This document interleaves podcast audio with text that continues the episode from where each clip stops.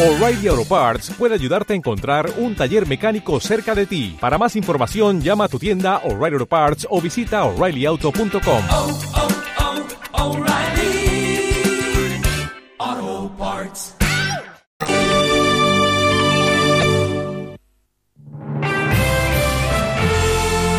Hoy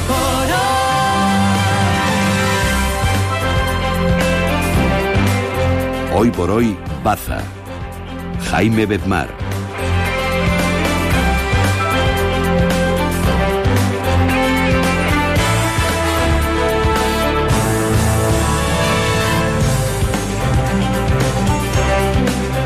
Muy buenas tardes, bienvenidos a Hoy por Hoy. Ya ven, si miramos al cielo en las comarcas de Baza y Huescar, nos percatamos de que siguen, continúan los intervalos nubosos, aunque progresivamente a lo largo de esta jornada van a ir disipándose. Pero atención, porque a partir del jueves volverá la inestabilidad con alta probabilidad de lluvia y sobre todo para el fin de semana. Veremos a ver cómo evoluciona el tiempo, pero si nos fijamos en las temperaturas, están bajando ligeramente. El termómetro marca en estos momentos 19 grados de media en el norte de la provincia. Y para esta misma tarde nos anuncia la previsión una máxima de 24 grados. Así que vamos a intentar disfrutar de este tiempo primaveral. eh, con esos intervalos nubosos que evidentemente no, no generan eh, posibilidad de lluvia para el día de hoy, pero nos preparamos para el fin de semana. Veremos a ver, ¿verdad? Las fiestas de moros y cristianos.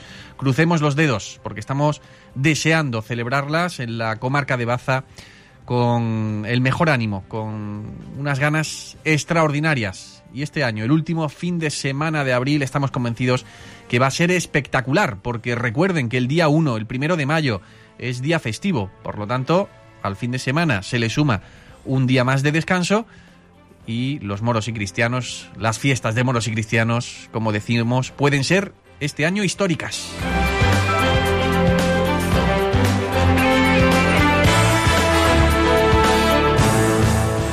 Estamos atentos a más asuntos de actualidad, por ejemplo, una muy buena noticia que la joven de 39 años, bastetana, Eva, que la pasada semana fue supuestamente agredida por su expareja en Baza, recibió ayer mismo el alta hospitalaria. Ya salió del Hospital del Campus de la Salud, donde permaneció ingresada tras ser intervenida el pasado viernes por los cirujanos maxilofaciales de las lesiones que sufrió especialmente en el rostro, en la zona de los ojos y en la mandíbula. Así que un beso enorme para Eva, que lógicamente ya se va poco a poco recuperando de esas secuelas físicas, pero que también las otras secuelas, las psicológicas, serán las que tendrá que ir superando. Y eso sí, con el apoyo de todos, amigos, familia, toda Baza está con Eva con ella y con todas las mujeres, que desgraciadamente también, muchas de ellas en silencio, y, ojalá que, en fin, que estos casos no se vuelvan a repetir y que ese silencio acabe para siempre, de una vez por todas. Que aquí estamos nosotros, detrás de todas ellas hay una sociedad que clama, que brama, que grita un no rotundo a la violencia machista.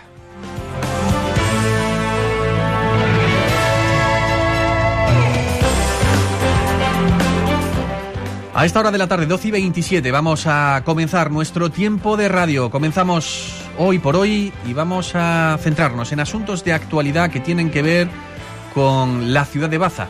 Ya nos está esperando el portavoz municipal del grupo de Izquierda Unida, Juan Ramón Gil. Así que vamos a hablar con él sobre una moción, sobre una iniciativa que han presentado en el consistorio, en el ayuntamiento, que tiene que ver con las instalaciones de fibrocemento, con las tuberías de fibrocemento, tuberías antiguas que hay que ir progresivamente eliminando. Ya saben que el, fibro, el fibrocemento contiene eh, esa parte de amianto que es tan perjudicial para la salud. Vamos a conocer enseguida cuál es esa moción, cuáles, eh, cuáles son los deta detalles de esa propuesta.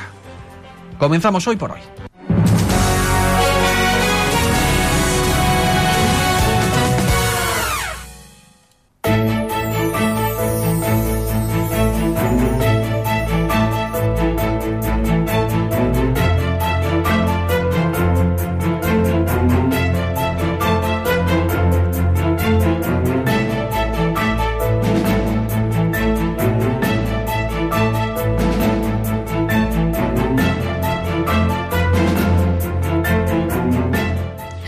Juan Ramón Gil, portavoz del Grupo Municipal de Izquierda Unida en el Ayuntamiento de Baza. Muy buenas tardes. Hola, buenas tardes.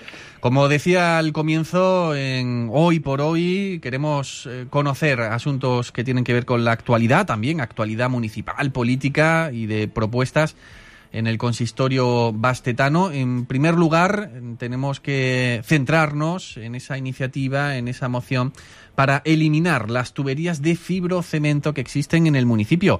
Juan Ramón, ¿existen muchas?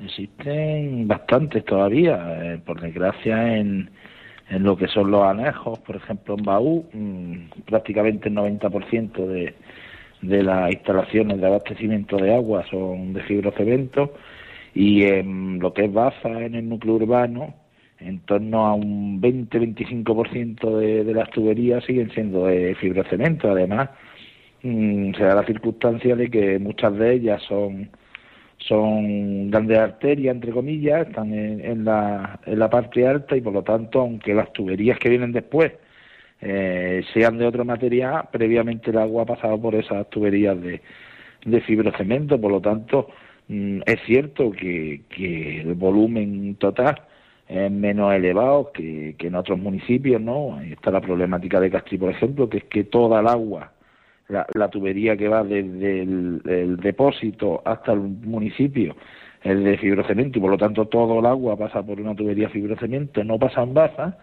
pero sí tenemos bastante, todavía bastante tuberías que, que sustituir uh -huh. y, y, va siendo hora de que, de que le metamos mano. ¿no? Eh, para poner un poco en antecedentes a los oyentes, tenemos que recordar que el fibrocemento tiene esa parte de amianto, que esas partículas volátiles, ¿verdad? Esas partículas microscópicas en, en la respiración en una persona generan graves, gravísimos eh, problemas de salud. En este sentido, eh, imaginamos también, Juan Ramón, que eh, el retirar eh, paulatinamente este tipo de instalaciones requerirá de una inversión importante.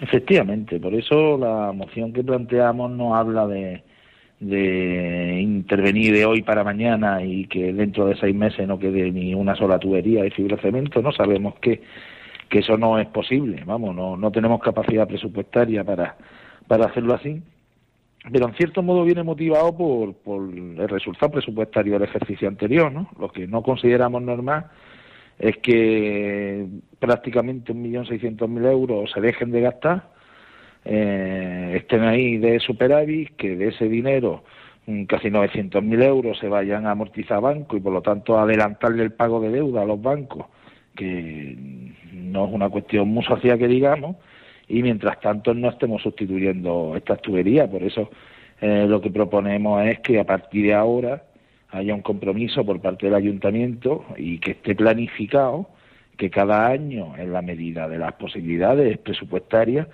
vamos a ir eliminando parte de, de esas tuberías para que de aquí a 6, 8, 10 años podamos decir que, que el suministro de agua potable en Baza está libre de, de, de esta sustancia, ¿no? De, del amianto. Uh -huh. Entonces, eso es lo que proponemos, una moción eh, que no marca una cantidad económica, porque entendemos eh, que será a partir de mitad de año, cuando se vaya viendo cómo va la ejecución del presupuesto, cuando sepamos cuánto dinero se puede invertir en, en este ejercicio y lo que sí nos gustaría es, primero, que en este año, mediante una modificación de crédito, se invirtiera algo y que a partir de ahora, todos los años, en todos los presupuestos del ayuntamiento, haya una partida para esto, ¿no? Al igual que lo hay para mantenimiento de vías públicas, por ejemplo, porque lo haya para, para ir sustituyendo estas tuberías.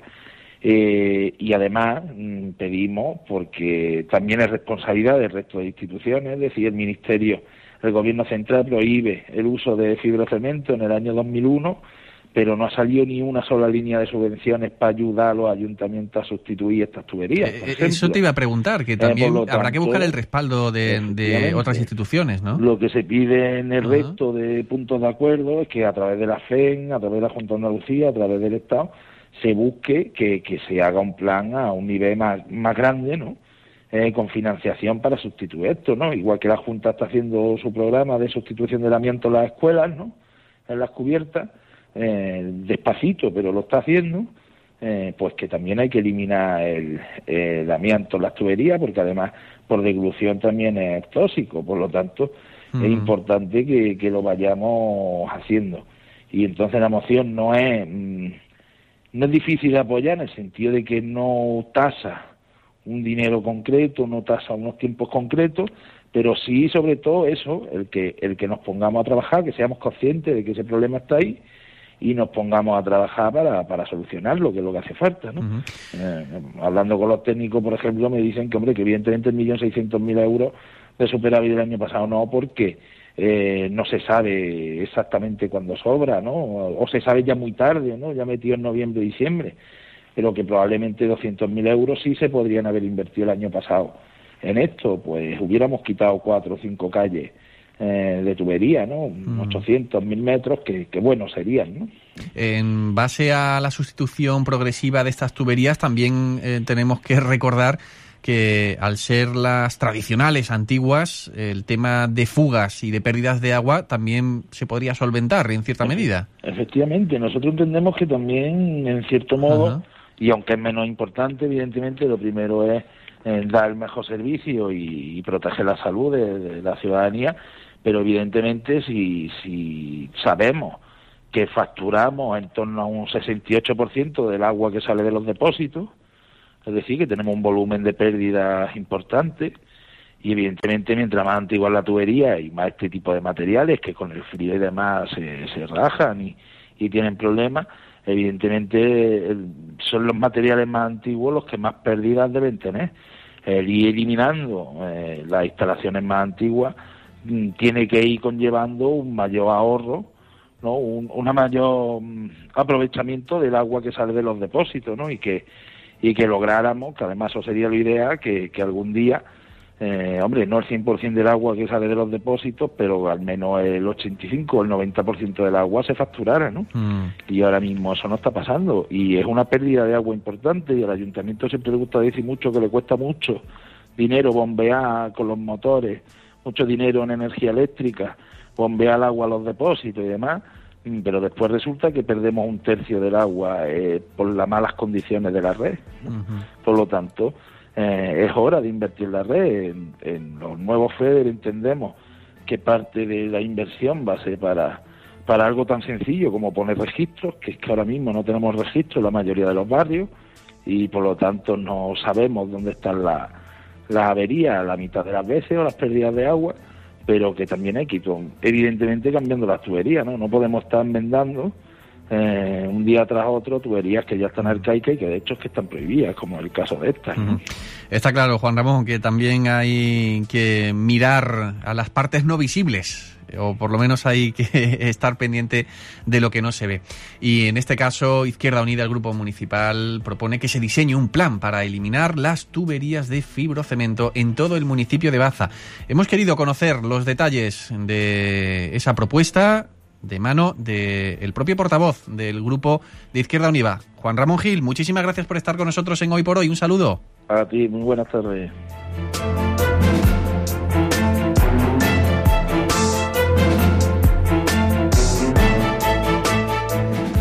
12 y 37. Vamos a hacer una pausa para la publicidad, para los compromisos comerciales, publicitarios, pero enseguida seguimos con más contenidos, con más temas de actualidad de las comarcas de Baza y Huéscar, como siempre aquí en Radio Baza, en la SER, hoy por hoy.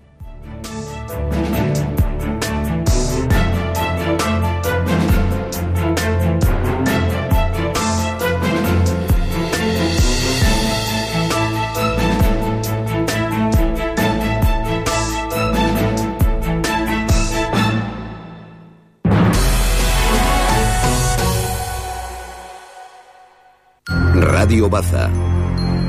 Cadena Ser.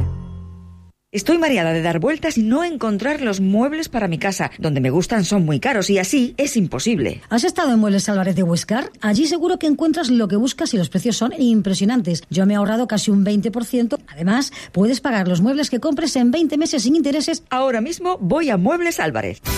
Muebles Álvarez, en Polígono La Encantada de Huescar, junto restaurante El Maño, abierto sábados tarde, desde hace 10 años, amueblando siempre al mejor precio. ¿Necesita efectuar sus envíos de cualquier volumen de mercancía en el menor plazo posible? Póngase en manos de Radicourier. Radicourier, respaldada por las mejores y más eficaces agencias de transporte nacionales e internacionales. Radicourier, eficacia y solución a su transporte, con servicio mediodía 24 horas convencional y palé. Radicourier 958 70 10 60.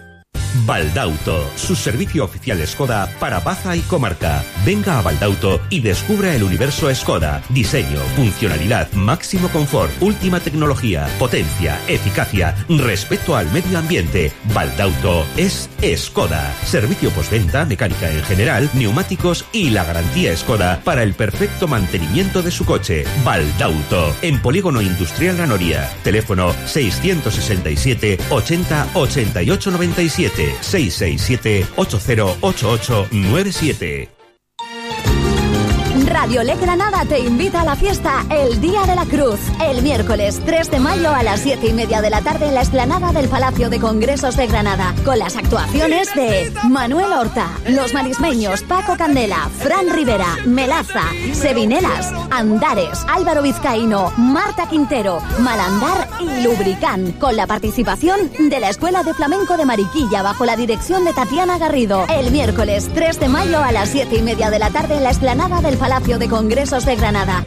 A partir de ahora la radio se ve. Es tiempo ahora para la información local en la sintonía de Radio Baza. Entra en radiobaza.es y lo verás. Verás la radio. Verás qué diferencia. Toda la actualidad y la información de las comarcas de Baza y Huescar ahora en la web. Un acuerdo entre el Ayuntamiento de Baza y Endesa evitará el corte de suministro eléctrico a personas y familias. Radiobaza.es. Cada vez más cerca para llegar más lejos. Hoy por hoy, Baza.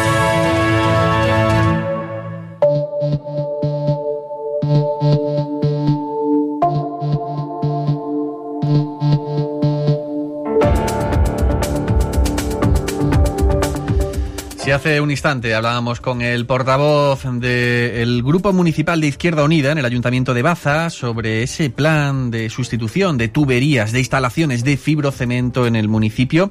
Ahora queremos acercarnos hasta la localidad de Huescar porque allí otro grupo municipal, en este caso Ciudadanos, pide el soterramiento de otro tipo de instalaciones, en este caso el cableado del centro histórico de Huescar. Ya nos está escuchando el portavoz del Grupo Municipal de Ciudadanos en el Ayuntamiento Oscense, Ramón Martínez. Hola, buenas tardes. Buenas tardes. Realmente estamos hablando de otro tipo de contaminación, no en este caso de red no visible, sino visibles. Contaminación visual por el cableado. ¿Cuál es exactamente vuestra propuesta, Ramón? Sí, exactamente. eh, Estamos hablando de contaminación visual. Pues nuestra propuesta eh, consiste en el soterramiento de cableado en el centro histórico de Huesca y también en los lugares emblemáticos, ya que pues esa esa imagen de los cables colgando pues da una imagen pésima y de dejadez de nuestro municipio y así no vamos no vamos a dar buena imagen a nuestros visitantes. Además también ya no solo eso, sino es cumplir con la normativa de, de la ley andaluza de patrimonio histórico. Eh, Ramón, ¿es habitual pasear por Huescar y, y encontrarse con numerosos cables? Sí, solo, solo hay que darse una vuelta por, por, por ejemplo, por la calle Las Tiendas, por el Paseo, por el Arco de Santo Cristo, o incluso también en la, en la Casa de los Penalba, famosa Casa de los Penalba, en la fachada hay cableado grapado. O sea que, eh, vamos, es una constante en las calles de Huesca. Eh, aunque la normativa exige el soterramiento de estas líneas eléctricas, bueno, también tenemos que recordar que existen líneas telefónicas, ¿no? Sí. Y, y, LED y otras, eh, otro tipo de redes eh, ligadas a las comunicaciones. Bueno, pues eh, a pesar de que esa normativa exige, en estos últimos años no se ha tomado especial precaución, me refiero, con respecto a las empresas que tienen que realizarlo. Así es, por ejemplo, en, en calle Alóndiga o en calle Tienda son calles que se han arreglado hace, hace relativamente pocos años, que se ha cambiado el adoquinado. Y entonces ese era el momento para exigirle a las empresas que, que soterraran el, el cableado. y cosa que no se ha hecho. Ha sido un poco de dejadez del equipo de gobierno eh, el no exigir en su momento a las empresas el soterramiento de ese cableado. Por lo tanto, vosotros habéis eh, planteado en el Pleno eh, esta propuesta y qué se os dice desde el equipo de gobierno.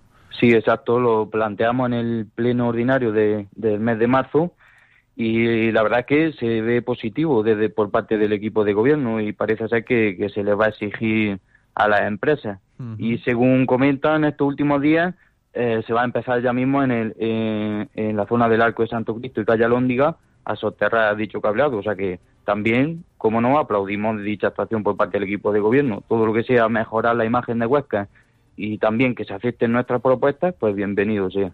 En beneficio, lógicamente, de la imagen de una ciudad que ofrece espacios, rincones, lugares maravillosos, emblemáticos, sin lugar a dudas, y que siempre que no exista esa contaminación visual, pues eh, mucho mejor. No solo en Huesca, ¿eh, Ramón, sino también en muchos municipios de, nuestra provincia que también se encuentran con, con, esa, con esa problemática. Bueno, hemos mm. querido conocer la propuesta por parte del Grupo Municipal de Ciudadanos en el Ayuntamiento de Huescar. Hemos hablado con Ramón Martínez, su portavoz. Ramón, muchísimas gracias por estar con nosotros en Hoy por Hoy. Un saludo. Muchísimas gracias.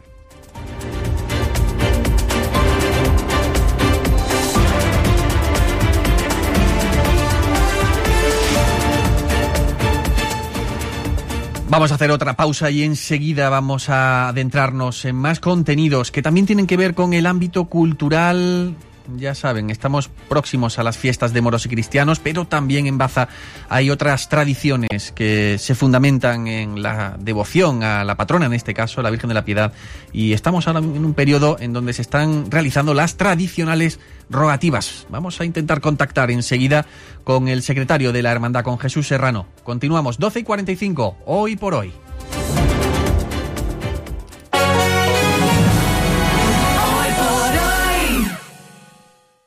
Radio Baza. Cadena Ser.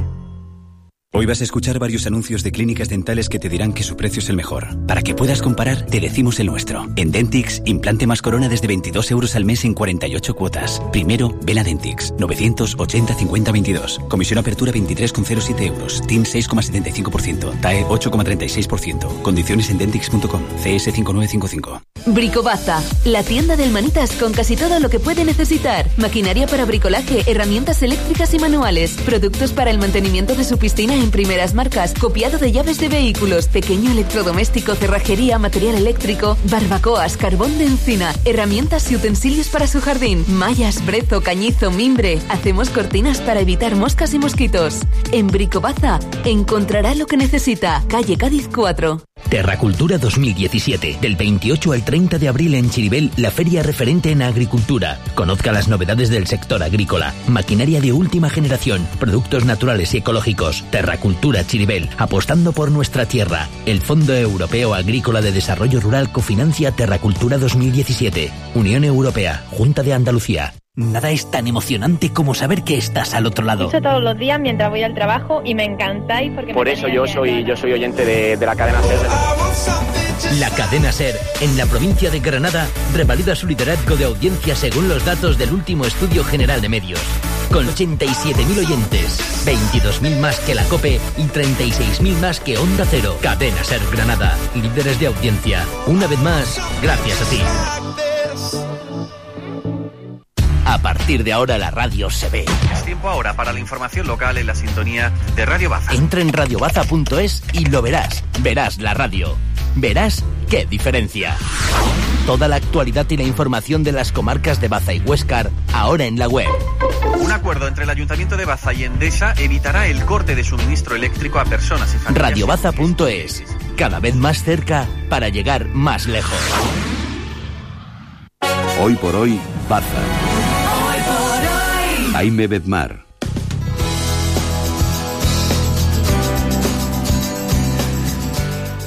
Ya nos está escuchando el secretario de la Hermandad de la Virgen de la Piedad en Baza, Jesús Serrano. Muy buenas tardes. Buenas tardes, Jaime. Decía bien antes, ¿verdad? Antes de la publicidad, que estamos en un periodo en donde la tradición vuelve a revivir las tradicionales rogativas de petición de lluvias para los campos bastetanos y la Virgen y la Hermandad de la Piedad protagonista de todas ellas. Pues sí, efectivamente, eh, una tradición que se remonta a más de 400 años.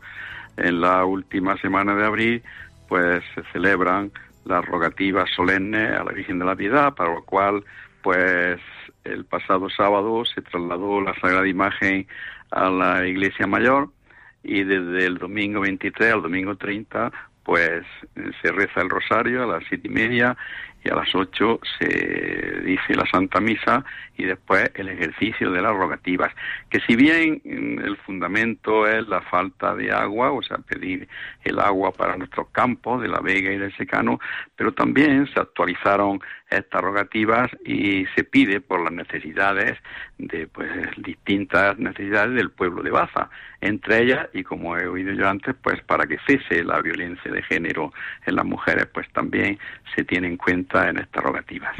La tradición que se adapta, ¿verdad? La costumbre que tiene que ir adaptándose con el paso del tiempo. En este caso, eh, Jesús, desde la hermandad, ¿cómo estáis viviendo estos días? ¿Cómo se viven? Cuéntanos, por ejemplo, eh, el ánimo entre los hermanos, entre los vecinos de Baza que se acercan, que van, que vienen. Bueno, pues como es una tradición muy antigua, hay que recordar que está documentada que la primera misa que se ofrece por la falta de agua es del 7 de abril de 1627 y anteriormente ya recogemos documentos en los que la esposa de don Francisco Méndez Pardo, doña María de Ábalos, que eran los patronos del Cristo de los Méndez, pues deja escrito en su testamento que a la vuelta de la Virgen de la Piedad de las procesiones rogativas, pues saca, se saque el Cristo de los Méndez a la puerta de la iglesia para pedir y que intercedan por la lluvia. Y todo esto pues se viene haciendo de, desde tiempo secular. Hay que entender que esta hermandad pues tradicionalmente era de los pastores y de los labradores. Entonces, claro está, pues al ser esta el carácter agrícola y ganadero que siempre ha tenido nuestra ciudad, pues y había épocas de pertinaz sequía, pues la razón por la que más veces se organizaban los rogativos de la pues era pedir el agua vivificante para poder así salvar las cosechas, como parece pasa este año. Entonces, como esto está, pues ponemos carteles, los medios de comunicación colaboráis en difundir esto, pero la gente pues ya lo sabe, que la última semana de abril pues son las rogativas tradicionales a la Virgen de la Piedad y entonces claro está el número de fieles que diariamente asisten a la iglesia mayor, pues en estos días pues se ve eh, aumentado enormemente. No es la cantidad que nosotros quisiéramos, pero claro, hay que entender que son días de trabajo y aunque es una hora accesible, pero bueno, sin embargo, los lo, vísperas, el sábado y los domingos, pues es bastante la gente que los fieles que acompañan a la Virgen, tanto a la avenida como al regreso a su templo. Y Jesús, por último, recordar que el día 30 de abril volverá la imagen, la Virgen de la Piedad volverá al Templo de la Merced. Sí, efectivamente, pues el día 30 de abril, el último domingo de abril, tras la, roga, la rogativa que este día se hace en la Plaza Mayor y para ello se saca también el Cristo de los Méndez y la Real Hermandad de este titular colabora con nosotros, pues una vez que ha finalizado, pues continúa la procesión mm, por calle Alóndiga, Alamillos, Cabalta a su templo.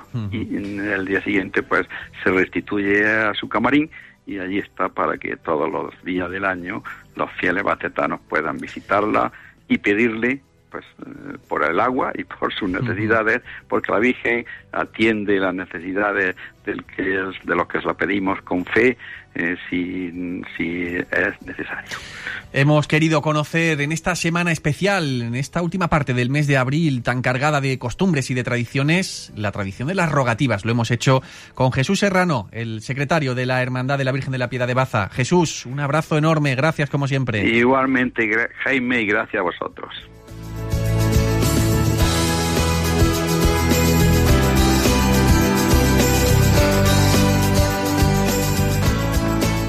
Vamos a hablar ahora de más cultura que tiene que ver con la fotografía.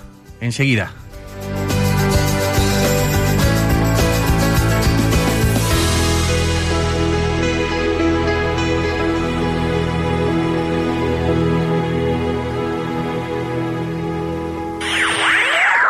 Radio Baza 89.2 Cadena Ser.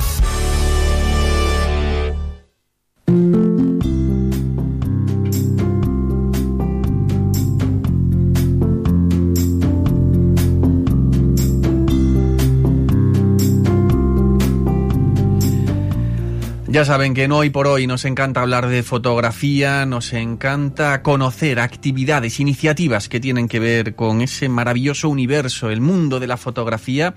Y si es en clave expositiva, mucho mejor, porque nos permite conocer los trabajos que desarrollan nuestros fotógrafos, los fotógrafos de la Tierra. En concreto, nos vamos a centrar en el colectivo bastetano de fotografía, que el próximo sábado tiene una cita ineludible con todos aquellos amantes de este arte, de esta disciplina que nos ofrece una imagen reveladora de todo lo que nos rodea y una imagen especial a través de la mirada de tantos y tantos fotógrafos. Por ese motivo queremos conocer más sobre esta convocatoria, sobre una exposición tradicional, por cierto, tradicional ya en el COBAF, en el colectivo bastetano de fotografía, y lo hacemos saludando al presidente de este grupo de fotógrafos, Manuel Hernández. ¿Qué tal? Bienvenido, buenas tardes. Hola, buenas tardes.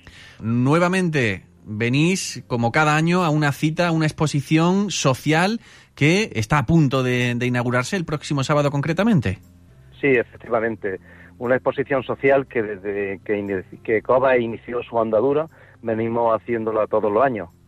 Cada año con un tema diferente y que está este año está dedicada precisamente a la, literatura y que la hemos denominado COBAS de libro.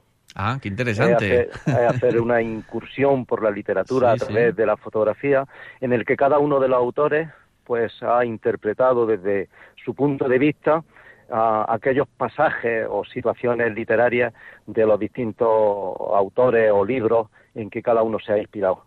Qué interesante. O sea que unimos literatura con fotografía, arte sobre arte. Arte sobre arte. Por eso la frase coba de libro. Qué bien, qué bien. Oye, y, y, Manuel, ¿qué nos podremos encontrar en esa exposición? El visitante, cuando entre en el oh. Centro Cultural de Santo Domingo, ¿qué podrá observar? Pues bueno, ahí hay la exposición se compone de 36 obras de 17 autores, todos ellos miembros y socios de nuestro colectivo de fotografía. Y ahí va a haber una serie de fotografías de muy diversas. Por ejemplo, hay interpretaciones de libros de, Torcuato Luca de Tena, Dulce Chacón, hay incluso guiño a la literatura infantil como es Caperucita Roja o los viajes de Gulliver, también está El Principito, La, la Ladrona de Libros, Misión Olvido, eh, es decir, hay un montón de, de títulos de novelas o obras literarias y de aquellos autores que cada, que cada fotógrafo ha, querido interpretar. Mm, cada uno ha escogido el que quería, ¿no? Sí, libremente. Cola solamente ha marcado la pauta previa, que era la literatura en general, y cada uno de los fotógrafos que ha participado, socios de Coba, ha elegido aquella que mejor se ha, se ha adaptado a sus características fotográficas. Por lo tanto, Manuel, ¿podemos recordar eh, la fecha de inauguración? ¿Cuánto tiempo va a estar la exposición abierta? Eh, la inauguración se hace, como tú bien has dicho antes, el 29 de este mes, es decir, el sábado a las 21 horas tendrá, eh, tendrá lugar el acto de apertura e inauguración de la, de la exposición y luego se va, va a permanecer abierta hasta el 14 de mayo en horario de ocho y media de la tarde a 10 de la noche y los sábados y días de fiesta y domingos que también se abrirá a, partir de las doce y media de la mañana hasta las dos. Eh, y por la tarde también, evidentemente, como los días particulares, de, de ocho y media a 10 de la noche. O sea que desde el sábado hasta el día 14 de mayo tenemos la posibilidad de disfrutar de la fotografía y de esta muestra expositiva que organiza el COBAF, el colectivo bastetano de fotografía. En fin, que, seguís, ¿verdad?, con vuestra actividad, que seguís como un motor también dentro del ámbito cultural de la ciudad de Baza, imprescindible. Sí, ah. mm, COBAF nació con esa con esas miras, ¿no? de estar integrado en el ámbito cultural de Baza y creo que actualmente COBA o nuestro colectivo eh, empieza a ser una referencia ya cultural. Y esta exposición, al hacerla en Santo Domingo y que, como todos los años ya vienen siendo tradicionales en estas fechas, cuenta con una gran afluencia de público, de visitantes. Tenemos contabilizadas las visitas y normalmente estamos alrededor de 1.500, 2.500 todos los años. Entonces se debe también a que gracias a nuestros colaboradores, especialmente Multiópticas Baza, que son los que nos facilitan la labor para que esto sea posible. Mm. Manuel Hernández, presidente del COBAF, muchísimas gracias por estar con nosotros en Hoy por Hoy. Intentaremos, si te parece, quedar para el mes de mayo para que una vez que pasen las fiestas de, de, moros y cristianos, también nos podamos dar una vueltecita a través de la radio en esa exposición, ¿de acuerdo? Pues será un placer acogeros en nuestra exposición y desde aquí emplazar a todo el mundo a que no se la pierda. Creo que es un acontecimiento importante fotográfico y que va a ser de la satisfacción de todos. Estamos convencidos. Manuel Hernández, un abrazo. Gracias. Muchas gracias a vosotros. Un abrazo.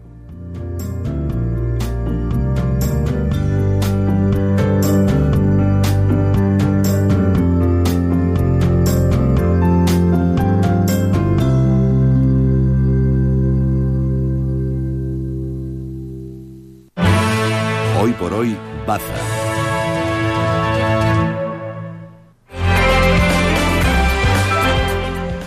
Llegamos de esta forma a la una del mediodía, ya saben, a partir del boletín informativo de la cadena SER, volvemos en nuestro segundo tramo, en nuestra segunda hora de hoy por hoy en Radio Baza. Sigan con nosotros porque seguiremos compartiendo con todos nuestros oyentes asuntos de interés de las comarcas de Baza y Huescar, como siempre aquí en la SER.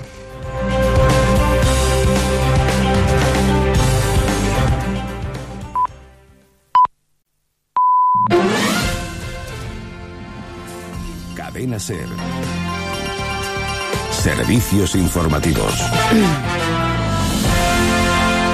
Es la una mediodía en Canarias. El ministro de Justicia, Rafael Catalá, envió un SMS de aliento al expresidente de la Comunidad de Madrid, Ignacio González, ahora en prisión por el saqueo del canal de Isabel II. Lo publica el español, un mensaje de texto en el que el ministro le dice al expresidente madrileño, ojalá se acaben pronto los líos. Ana Terradellos. Sí, lo adelanta el diario El Español y lo confirman fuentes de la investigación a la cadena SER. El pasado 3 de noviembre, cuando González y su esposa habían declarado ya como imputados en Estepona por el asunto del ático y cuando las diligencias de la operación Lezo estaban ya en marcha, el ministro de Justicia catalá manda un mensaje a Ignacio González en el que se lee textualmente: Gracias, Nacho, un fuerte abrazo. Ojalá se cierren pronto los líos. El expresidente de la Comunidad de Madrid tenía ya el teléfono intervenido y la conversación que tuvo lugar un día antes de la toma de posesión de Catalá, después de un periodo de gobierno en funciones, está incorporada a la causa del caso Lezo. Hay otra conversación en esa misma línea, aunque esta vez el protagonista es Enrique Cerezo. El presidente rojiblanco le dice a Ignacio González que ha hablado también con Catalá sobre el caso de su ático. En este caso, el mensaje textual es, hablé el otro día con Rafa, que lo está mirando, Nacho. La cadena SER se ha puesto en contacto con Justicia, que confirma que el ministro envió ese mensaje a González, aunque no para hablar de los temas particulares de González, sino de la situación, dice Justicia, que atravesaba España en ese momento. El Tribunal Superior de Justicia de Cataluña cita a declarar como investigados imputados a la presidenta del Parlamento, a Carmen Forcadell, y a varios miembros de la mesa de la Cámara, de nuevo por desobedecer al Tribunal Constitucional Radio Barcelona. Ana Ponsí. La novedad es que la jueza ha decidido imputar al diputado Joan Josep Nuet de Cataluña sí que es pot en contra del criterio de la Fiscalía que en su querella lo exculpó, alegando que no tenía voluntad de sumarse al proyecto político de ruptura unilateral. Nuet ha reaccionado vía Twitter reafirmando su inocencia, la de sus compañeros y también sus ideas políticas. La juez también cita a Karma Furcadell, en este caso por segunda vez, para el día 8 de mayo a las 9 de la mañana. Ella también ha hablado vía Twitter defendiendo el debate. Siempre hemos trabajado para favorecer el debate y no para coartarlo, porque la palabra debe ser libre en el Parlamento y así seguiremos, ha escrito. Junto a ella está citada también para el día 8 la diputada Ana Simó. El 12 de mayo deben comparecer dos miembros más de la mesa del Parlamento, Luis Curuminas y Ramona Barrufet. Díaz Ferrán se querella contra Pablo Iglesias por el tramabús. El empresario que se encuentra en prisión atribuye al líder de Podemos tres delitos. Amplía Pedro Jiménez. Gerardo Díaz Ferrán, expresidente de la COE y de Viajes Marsans, ha presentado una querella contra Pablo Iglesias por por incluir su cara en el tramabús de Podemos junto a políticos y periodistas bajo el lema Una mafia es una mafia. Díaz Ferrán atribuye a Iglesias los delitos de injurias y calumnias, publicidad engañosa y un delito continuado en el ejercicio de los derechos fundamentales. Dice la querella que se le está acusando de un delito de corrupción y que él jamás ha estado investigado por ello y que tampoco ha estado incurso en un procedimiento con un partido político. Gerardo Díaz Ferrán se encuentra en prisión desde diciembre de 2012. Sobre él pesan dos condenas, una de más de cinco años por haber vaciado el patrimonio de Marsans antes de declarar el concurso de acreedores y otra de dos años por haberse apropiado de 4,4 millones de euros del dinero de los clientes. El PSOE va a pedir que la Comisión de Investigación sobre la financiación ilegal del Partido Popular se constituya en los próximos diez días y confirma que va a solicitar que Rajoy comparezca en esa comisión con la obligación de decir la verdad. Congreso, Mar Ruiz. Los socialistas creen que es la vía más útil porque en un pleno el compareciente no está obligado por ley a decir verdad, cosa que sí ocurre en las comisiones de investigación en sede parlamentaria. Antonio Hernando. En una comisión de investigación, el compareciente tiene obligación de decir verdad, mientras que en otro tipo de comparecencias esa obligación no existe. Por lo tanto, lo que nos parece útil para la investigación y para la asunción de responsabilidades políticas es que el señor Rajoy comparezca en una comisión de investigación en la que tiene obligación de decir verdad, so pena de cometer un delito. El PSOE pide también el cese de la delegada del Gobierno en Madrid denunciada por la Fiscalía por un delito societario y exige que Montoro explique en el Congreso las acusaciones de anticorrupción a la consultora que fundó por tráfico de influencias. La Audiencia Nacional ha archivado la investigación por coacciones a la presidenta de la Comunidad de Madrid abierta contra el director de La Razón, Francisco Maruenda, y el presidente de este diario, Mauricio Casal. Y un asunto más, aumenta la piratería en sectores como la música y los libros, aunque las cifras generales relacionadas con esta práctica descienden por primera vez en 10 años, Javier Torres. Los piratas españoles no dejaron de robar contenidos culturales durante 2016, aunque su actividad fue algo menor que un año antes, y en concreto un 4%. Hay sectores, sin embargo, en los que la piratería creció, como sucedió en el mundo de la música y los libros. En España, el 84,5% de los contenidos de Internet son pirateados. El año pasado, los accesos a contenidos ilegales alcanzaron los 4,100 los 4.100 millones. El estudio anual del Observatorio de la Piratería y Hábitos de Consumo de Contenidos Digitales también señala realidades que pueden sorprender. Una de ellas supone que, si bien el precio de los productos ha sido y es una excusa que sirve para justificar su robo, 11 de cada 100 personas que lo hacen llegan a pagar a quienes suministran de manera ilegal las series, partidos de fútbol, video, eh, videojuegos o canciones. Nos queda el deporte, Sonia Luz. Buenas tardes. Hola, buenas tardes. Continúa el carrusel de fútbol. Hoy comienza la jornada 34 de Liga. Tres partidos. A las 7 y media Sporting Español, a las 8 y media Granada, Málaga y a las 9 y media Atlético de Madrid, Villarreal. Mañana turno para los dos candidatos al título. El Real Madrid visita al Deportivo. Sin Bale acaba de salir el parte médico. Va a estar unas tres semanas de baja tras lesionarse en el Clásico, mientras que el Barça recibe al colista Osasuna. Los navarros con 11 bajas y esta táctica del técnico Vasilievich. Alineación indebida para ganar el partido y pistola y esposas para parar a Messi. Pues no sé, alineación indebida. Eh, no sé, ya le dije que tenemos que tener un plan con Messi y me dijeron, oye, pues bueno, vamos a llevarle esposas y pistola. Messi cuando estáis pegado es Messi y en baloncesto y en Euroliga a las 9 de la noche, Vasconia CSK, los vitorianos obligados a ganar para seguir vivos en el cruce de cuartos de final. La información continúa actualizada al instante en nuestra página web cadenaser.com. Volvemos en tiempo de hora 14 con Antonio Martín. Cadena Ser. Servicios informativos. Radio Baza. 89.2. Cadena Ser.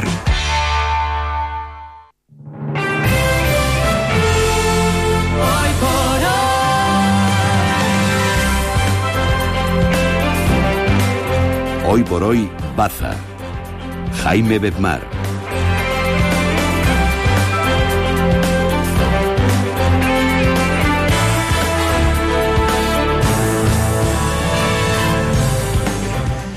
Una y seis minutos de la tarde. Seguimos en esta segunda hora de hoy por hoy en Radio Baza. Vamos a adentrarnos en asuntos que siguen teniendo lugar o que van a tener lugar en los próximos días en todo lo que se desarrolla en un ámbito cultural tradicional. En concreto nos vamos a ir enseguida hasta Zújar, pero también en este tiempo de radio vamos a hablar de solidaridad. Vamos a hablar sobre el Banco de Alimentos y las actividades, las convocatorias e iniciativas que tienen en cartera previstas para concienciar y buscar que la solidaridad sea un eje, un motor para la pedagogía y para la sensibilización de nuestros menores, de nuestros escolares. El Banco de Alimentos entra en las escuelas para dar a conocer su labor, para dar a conocer el trabajo que desarrollan día a día en beneficio de aquellos que más lo necesitan. Bueno, pero en principio nos vamos a ir hasta Zújar, así que a esta hora de la tarde vamos a continuar con contenidos sobre moros y cristianos, allí, en este municipio.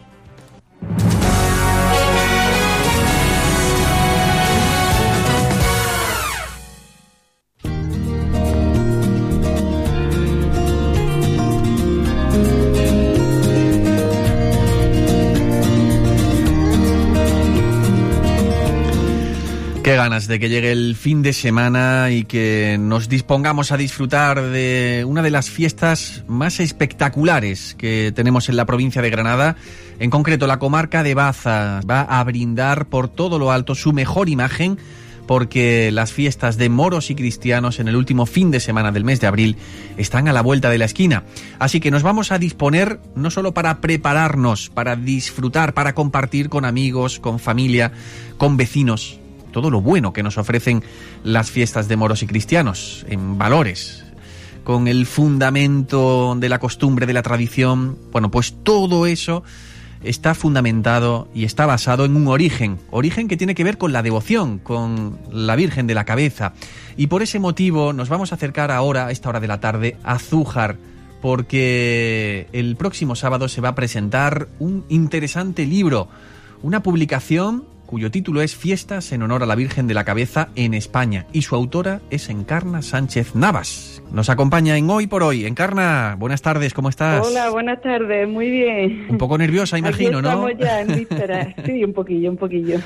No solo por la, la llegada de las fiestas, sino también por la presentación de una edición de un libro interesante que recoge toda esa devoción que se atesora no solo en el municipio de Zújar hacia la Virgen de la Cabeza, sino también en numerosos municipios de toda España. La Virgen de la Cabeza es una advocación que se reconoce de norte a sur, de este a oeste de la península, ¿verdad? Efectivamente. Está centrada principalmente en Andalucía, sobre todo eh, Jaén, Granada y Córdoba, que son las más próximas a Andújar, pero desde luego se puede encontrar festejos de la Virgen de la Cabeza en cualquier punto de España. Encarna, tú eres eh, diplomada en magisterio. Leo en tu perfil que eres especialista en inglés. Y, Sí. y claro, ¿cómo llega una zujareña como tú a escribir un libro como este? Cuéntame el origen, Bueno, a ver. pues, pues muy sencillo. Fue de una forma mm, que sin pensar, como surgió a raíz de una. Mm, mi marido de, de Zamora, de un pueblo de Zamora, y el año pasado eh, hicieron una exposición de, de imágenes, vamos, de láminas sobre la Virgen de las Nieves, que es la patrona de, del pueblo de mi marido, la bóveda de toro. Y bueno, y entonces me pregunté yo, bueno, ¿y por qué no hacer algo así con la Virgen de la Cabeza, que tanta devoción le tenemos? Mm. Y nada, empecé a darle vuelta y, y, y así, así surgió. ¿Y te pusiste a investigar? Me puse a investigar, que de momento la investigación pues ha sido mayormente a través de las redes, pero mm, ya estoy poniéndome en contacto con cofradías y pueblos de, donde se festeja a la Virgen. Ujú.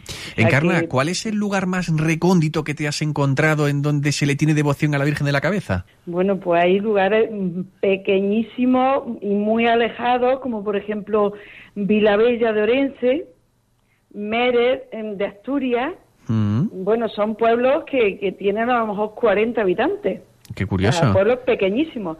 Iruecha, en Soria, un pueblo que tiene unos 60 habitantes, pero que luego en verano también celebran fiestas de moros y cristianos en honor a la Virgen de la Cabeza y, y por lo visto se, vamos que es multitudinaria la fiesta, a pesar de, de ser un pueblo muy pequeño. Claro. O sea, que, que se encuentra diseminado por, todo, por toda la península, eh, en Zaragoza, Valencia, Cuenca, Albacete, Badajoz, eh, multitud de, bueno, en prácticamente toda España, ¿sí? En las Canarias, en, en las Islas Baleares, en fin, cualquier, cualquier punto de, de España se puede encontrar un festejo a la Virgen. Ya sabes, Encarna, que la devoción y la fe traspasa fronteras y este es un caso también, un ejemplo, claro.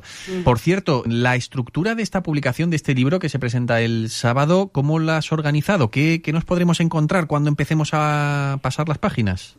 Bueno, pues mm, eh, yo he empezado, como lógicamente, con el prólogo, cómo surgió la idea, y luego ya he ido hablando pues de, eso, del alcance que tiene la devoción de la Virgen de la Cabeza en España, las distintas provincias, localidades, en fin.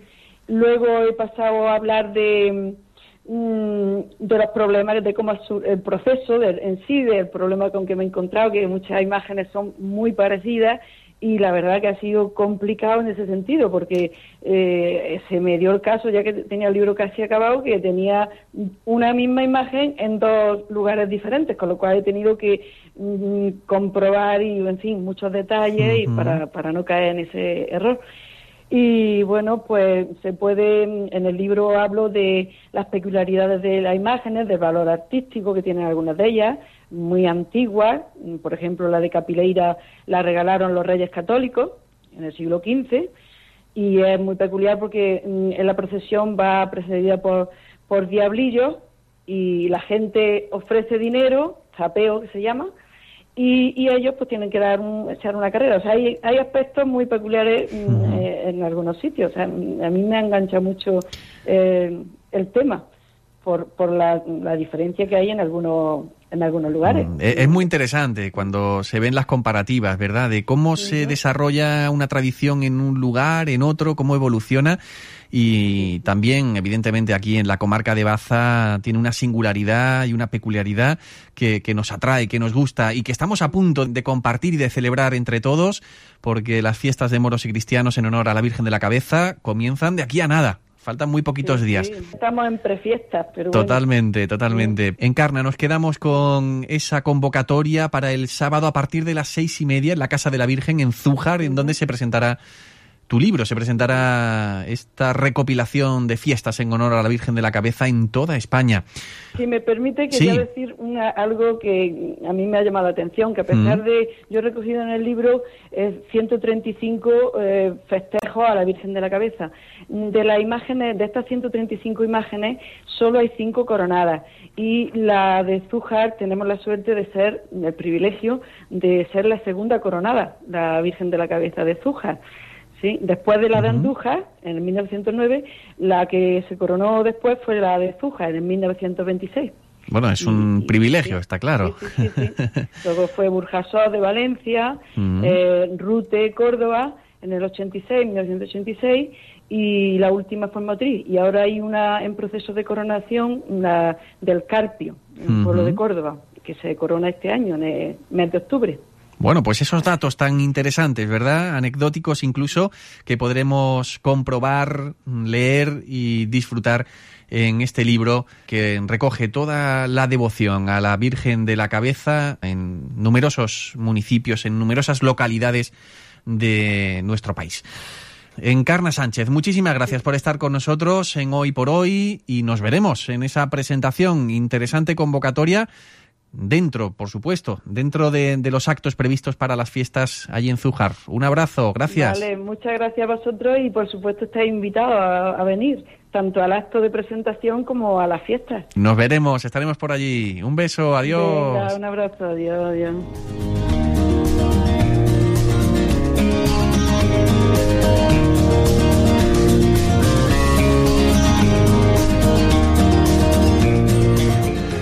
Es interesante darnos una vueltecita por nuestros municipios porque descubrimos detalles, matices que tienen que ver con nuestra tradición, que tienen que ver con la esencia de, una tierra que vive y celebra las fiestas de una forma tan especial. Y nosotros aquí en la radio también queremos contarlo de una forma especial. Continuamos en Hoy por Hoy, como siempre, aquí en la SER.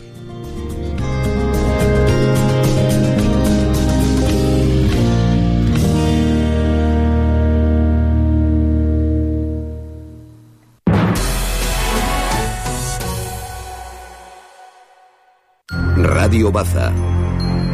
Cadena Ser.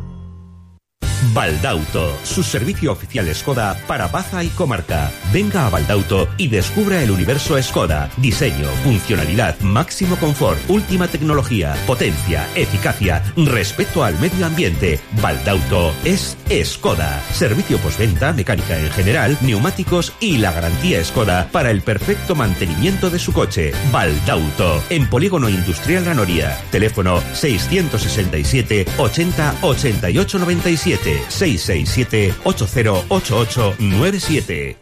Participa en el cuarto circuito provincial de triatlón de Granada 2017 organizado por la Diputación. Más de 200 kilómetros divididos en seis pruebas por el interior de Granada y costa. Demuestra que puedes. Comenzamos el 30 de abril. Infórmate e inscríbete en www.dipgra.es barra deportes. El deporte es nuestra meta. Diputación de Granada. Hotel Anabel. Habitaciones totalmente equipadas y a su disposición las 24 horas del día. Hotel Anabel Baza, en calle María de Luna. Teléfono 958-860998. Visite y conozca nuestras instalaciones también en www.hotelanabelbaza.com. Hotel Anabel, la mejor atención y el mejor ambiente. En Baza. Escúchanos en internet radiobaza.es.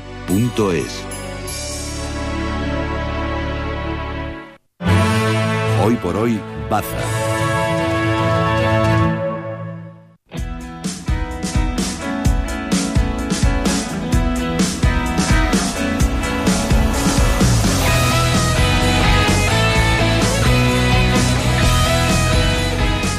En hoy por hoy estamos atentos a todas eh, las iniciativas que se centran en el entorno de las comarcas de Baza y Huescar, pero que tienen como protagonista a la solidaridad. Y qué mejor solidaridad que la que despliega a lo largo de todo el año el Banco de Alimentos y una delegación que se encuentra en Baza que en estos momentos, en estas fechas, se está desarrollando una gran cantidad de convocatorias, de actividades que también se centran en la concienciación, en la sensibilización con los menores, con los más pequeños, con nuestros escolares. Y para conocer cómo se está desarrollando esta actividad o esta serie de actividades, se encuentra aquí en los estudios de Radio Baza uno de los integrantes, de los miembros de la Junta Directiva de la Delegación del Banco de Alimentos en Baza. Ramón Castro, bienvenido hoy por hoy. Muy buenas tardes. Eh, muchas gracias. Buenas tardes. ¿Cómo estás? Bien, ¿no? Muy bien. No paráis, ¿eh? De un lado para otro, te pasas por la radio casi sacándole brillo al reloj, ¿no? Porque tienes que ir también a... Pues sí, hoy la verdad que hay un día un poco ajetreado. Se ha juntado reparto y varias cosas, pero bueno, hemos sacado un huequecillo para, para hacerlo. Te lo agradecemos, sobre todo porque sabemos que tenéis una actividad incesante, aparte de, de extraordinaria, en beneficio de los demás el Banco de Alimentos. ¿Qué decir sobre mm, esa vocación de ayuda a los que más lo necesitan? Y claro, también, como decíamos al comienzo, es fundamental esa sensibilización, es fundamental hacer pedagogía sobre vuestro trabajo y empezáis desde la base, en los centros escolares. Pues sí, la verdad es que sí. Eh, la Fundación Banco de Alimentos de Granada, eh, a través de su delegación en Baza, Altiplano y el, y el excelentísimo ayuntamiento, eh, pues van a, van a, realizar un concurso de dibujo del 1 al 30 de mayo, ¿no? Es un concurso de dibujo que nace con carácter anual, ¿no? En todos los centros de primaria, de tercero, cuarto y quinto curso, ¿no? Y a la misma vez también eh, se darán unas charlas en todos los centros pues con un tema en común. Este año el tema eh, versará pues sobre la optimación de los recursos alimenticios. ¿Y qué tal? ¿Cómo estáis viendo? Porque sabemos que empezasteis en la jornada de ayer lunes con estas charlas. ¿Qué tal la motivación de los jóvenes y la aproximación, el acercamiento a este tipo de temática? Pues la verdad es que yo me quedé sorprendido ayer, ¿no? Porque eh, los críos, bueno, los jóvenes eh, eh, se, se, conciencian eh, a la hora de ponerle muchísimos ejemplos, ¿no? Pues sobre, sobre lo que es el tema de, de la alimentación y, lo que es, pues eso, comprar con un poquito de, de, pensamiento para, para que no caduquen los alimentos y, tengan que tirarse, ¿no? Esa responsabilidad es algo que, que se tiene que conocer y saber desde pequeñitos. Sí. Eh, en, en este tipo de charlas también se habla sobre el consumo responsable y sobre la utilización de, de los alimentos de forma responsable. Claro, eh, estas charlas eh, pues tienen como finalidad pues eso de dar a conocer eh, eh, a qué se dedican los bancos de alimentos y, y su lucha contra el hambre y el despilfarro económico, ¿no? Por lo tanto, estamos hablando de que existen unas charlas, pero también existen iniciativas eh, creativas. Claro. Por ejemplo, ese concurso que has apuntado, Ramón, el concurso a quién va dirigido exactamente. Pues ese concurso ha dirigido eh, pues a los más pequeños, ¿no? A los, eh, a los de cuarto o quinto, ¿no? Pues eh, para concienciarlos eso de, de, de lo que es eh, la necesidad imprescindible de, eh, optimizar todos los alimentos pues para, para, para que no se despilfarre nada, ¿no? Y, y hacérselo llegar pues a, a- a los más necesitados, ¿no? A través de, eh, de, de lo que es el, el banco de alimentos y, y lo que es las instituciones que, que se dedican a ello. Dentro de- del concurso se hace en el ámbito escolar, lo tienen que desarrollar en casa, eh, en fin, ¿cómo lo habéis organizado? Pues es libre, lo que, lo que es el concurso es libre. Eh, este año lo que es- se trata eh, de participar eh, pues sobre una elaboración de, de un de un tema que tenga en común pues lo que es el hambre y en el, en el mundo y el del pifarro alimenticio. Y nos has comentado que es hasta el 30 de mayo. A partir de ahí, mm, ¿quién va a pasar a, a ser escogido? ¿Qué se van a hacer con esos trabajos? Eh, pues mira, en, en todos los centros se sele- seleccionarán cinco dibujos, ¿no? Que pasarán a la final, ¿no? El jurado eh, elegirá a tres dibujos, ¿no? Que se asignarán, pues, tres premios, ¿no? Eh, será primer premio, que estará dotado con 100 euros, segundo premio con 50 y tercer premio con 20, ¿no? Este premio, digamos, será canjeable por material escolar en, librería Oxford. Por lo tanto, es también una motivación para Claro, los escolares claro. de esta parte del norte de la provincia que, sin duda, tendrán en el Banco de Alimentos una forma también de, de aprender en la base y, y de conocer las necesidades de muchas personas que desgraciadamente lo están pasando mal y ahora en tiempo de crisis mucho más. Pues sí, Y- la verdad es que eh, una gota de agua no, no hace nada, ¿no? Eh, pero muchas gotas de agua pues, pues llenan un vaso, ¿no? Mm. Y es también por ello que a todos los que eh, quieran y puedan, eh, digamos, pues colaborar con algún alimento, eh, pues solo eh, es llevar un producto alimenticio pues para, para ah, hacerlo llegar a los más, a los más desfavorecidos. Bueno, pues vamos a recordar dónde pueden hacer llegar esos productos alimenticios no perecederos. Pues allí mismo a- a- al centro, donde estén estudiando. Ah, en, el mismo centro En el escolar, mismo ¿no? centro, sí, sí, claro, Y recordamos también para nuestros oyentes, ¿dónde os encontráis? ¿Dónde estáis? Pues estamos, la sede del Banco Alimentos está en la avenida del Mediterráneo, ¿no? En, en lo que es, pues, en los bajos que ya nos cedió el ayuntamiento, pues allí estamos eh, ya trabajando. Hoy precisamente están eh, repartiendo alimentos porque viene todos los martes cada 15 días hasta que no esté ya todo, eh, digamos, terminado eh, para que podamos estar toda la semana. Pues ahora viene el camión cada 15 días que, que lo repartimos y entre ellos hoy se, se está repartiendo. Muy bien. Ramón, muchísimas gracias por estar con nosotros. Gracias por darnos a conocer esta cantidad de iniciativas, de actividades que abundan en lo que venimos diciendo. La importancia que tiene la solidaridad en nuestra sociedad. El Banco de Alimentos, que tiene su sede aquí en Baza y que en esta semana está siendo protagonista. Ramón, un abrazo. Igualmente. Que vaya muy bien. Gracias. Gracias.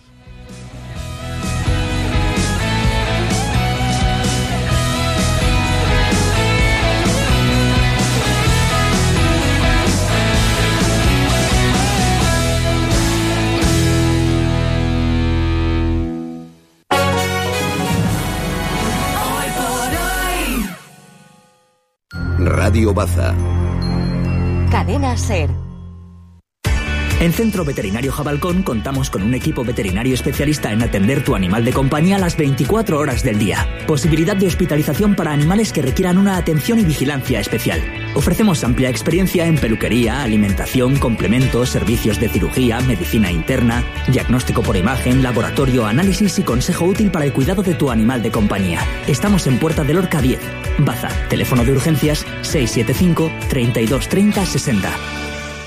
Clínica del Calzado. Reparación de calzado, afilado y copia de llaves. Tapas desde 3 euros y de goma. Filis, cambio de tacones, trabajos de cuero, arreglo de cinturones, horma, botones, broches, cremalleras de botas, de maletas, tintes. Disponemos de todo tipo de plantillas y de productos para el mantenimiento del calzado. Recuerde, Clínica de Calzado, en sus nuevas instalaciones de calle Miguel Hernández, Baza. Nada es tan emocionante como saber que estás al otro lado. Escucho todos los días mientras voy al trabajo y me encantáis porque Por me eso yo soy yo soy oyente de, de la cadena SER. La cadena Ser, en la provincia de Granada, revalida su liderazgo de audiencia según los datos del último estudio general de medios. Con 87.000 oyentes, 22.000 más que la COPE y 36.000 más que Onda Cero. Cadena Ser Granada, líderes de audiencia. Una vez más, gracias a ti. A partir de ahora la radio se ve. Es tiempo ahora para la información local en la sintonía de Radio Baza. Entra en radiobaza.es y lo verás. Verás la radio. Verás qué diferencia. Toda la actualidad y la información de las comarcas de Baza y Huéscar ahora en la web. Un acuerdo entre el Ayuntamiento de Baza y Endesa evitará el corte de suministro eléctrico a personas y familias. Radiobaza.es. Cada vez más cerca para llegar más lejos. Hoy por hoy, Baza.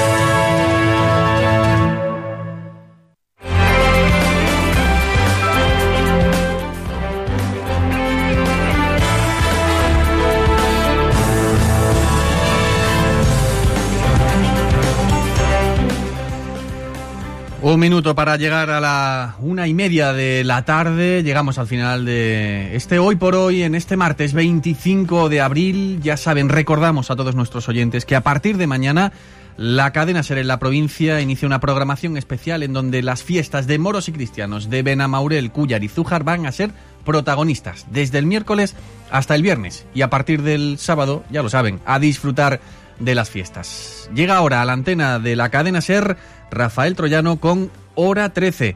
Nosotros volvemos a partir de las 2 y cuarto con todo el resumen de la actualidad de las comarcas de Baza y Huéscar en el tiempo informativo de Hora 14. Que sigan disfrutando de la radio. Gracias, como siempre, por estar con nosotros otro día más. Adiós.